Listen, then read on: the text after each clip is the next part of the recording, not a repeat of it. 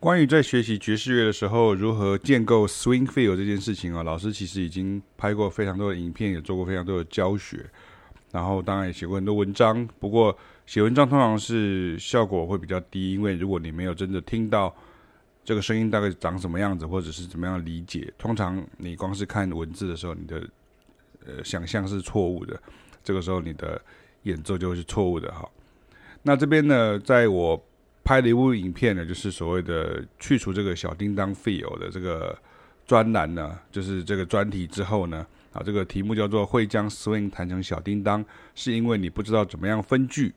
那你如果真正学会了左手怎么样 comp，右手怎么样 solo，那把它整合起来，其实你就 OK 了。这是我们常见的一个问题啊，常见的一个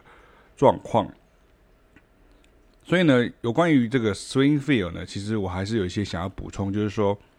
当学生越急着想要写下来反拍在哪里的时候呢，就越容易弹得太急促，这叫做欲速而不达。那说起来很诡异啊，但却是经常发生的现象。我们的教学经验是因为当看谱或者是想象成乐谱的时候，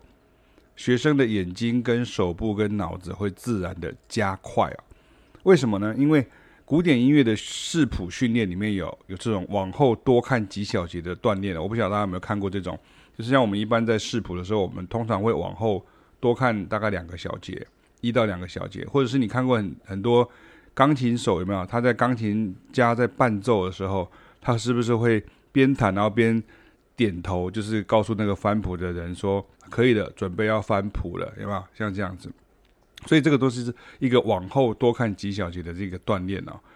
可是当你 groove 不稳的时候呢，这种模式呢就会让你不知不觉的变快一点，甚至听起来会赶。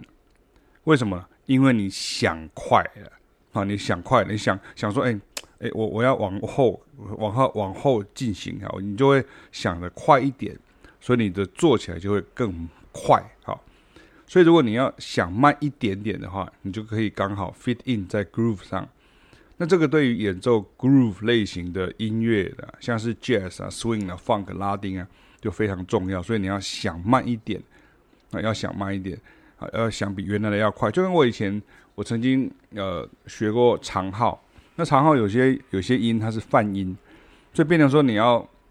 用这个呃呃嘴唇的这样的松紧的这个。的变动呢，你让这个声音变高变低，可能变高一个八度，或者是变高一个呃呃呃变成另外一个音这样子。那这个时候，我们的教我的那个学长就说：“你就是啵啵啵啵啵，那你只要心想事成，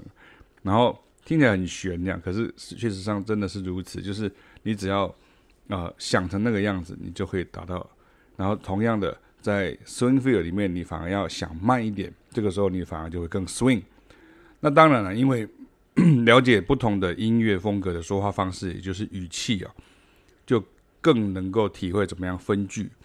不然就会变成你用中文的逻辑去学英文的这个谬误啊。那你不能不信邪啊，因为老师就好像是军队里头的这种士官长，告诉你这种菜兵啊，这容易发生什么状况啊。那你听老鸟的叮咛会比较妥当啊，就不容易翻车。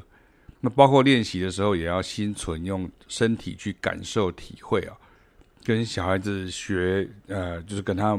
学东西啊、玩游戏啊是一样，而不是用眼睛或是脑海的印象去复诵啊，这点非常重要啊。小朋友是不用眼睛或脑海印象去复诵了，他用的是他直接听到的东西去复诵。然后他们再慢慢的进入他的脑海里面，这是真的学音乐的时候会进步的方法，跟学语言是一样的。你不可能在一个小孩子都完全不识字的状况之下，你跟他说 “OK”，你要学会讲中文，那你就是呃要看书啊，这样子，这样是没有用的。所以以上是跟大家补充一下有关于 swing feel，不要特别的想快，那你要记得想慢，那因为。那种视谱的训练，那我们会觉得有点想要加速。那有点加速的时候，这个时候你可能就会不小心就超速了。